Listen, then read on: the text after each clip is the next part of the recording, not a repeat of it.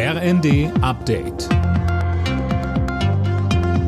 Stündlich neu. Auf den Punkt informiert.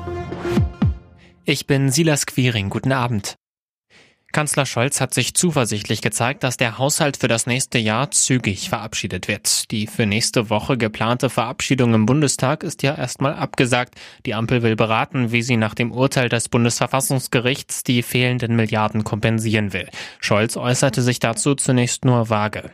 Klar ist, dass wir die ökologische Transformation hinbekommen, die wichtig ist für unsere globale Wettbewerbsfähigkeit und für den Schutz des Klimas. Und insofern glaube ich, ist bei allen der Ehrgeiz und der Wille da, das gut und richtig, zügig, aber nicht überhastet zu machen. Laut ersten Prognosen hat die Partei von Rechtspopulist Geert Wilders die Parlamentswahlen in den Niederlanden gewonnen. Die PVV hat ihre Mandate demnach verdoppelt und wäre damit erstmals stärkste Kraft. Die bisherige Regierung war an einem Streit um die Migrationspolitik zerbrochen. Die vereinbarte viertägige Feuerpause zwischen Israel und der Hamas könnte sich jetzt doch noch verzögern. Zuerst war von einem Inkrafttreten am Morgen die Rede. Jetzt heißt es, dass zumindest die Geiseln nicht vor Freitag freigelassen werden sollen. Jana Klonikowski.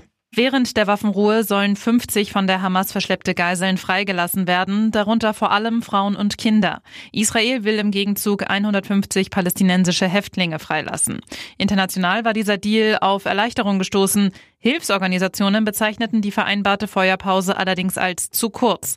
Man brauche mehr Zeit, um lebenswichtige Hilfslieferungen in den Gazastreifen bringen zu können, heißt es etwa von Amnesty International.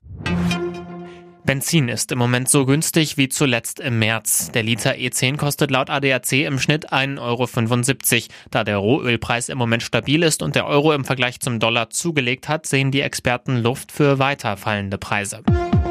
Alle Nachrichten auf rnd.de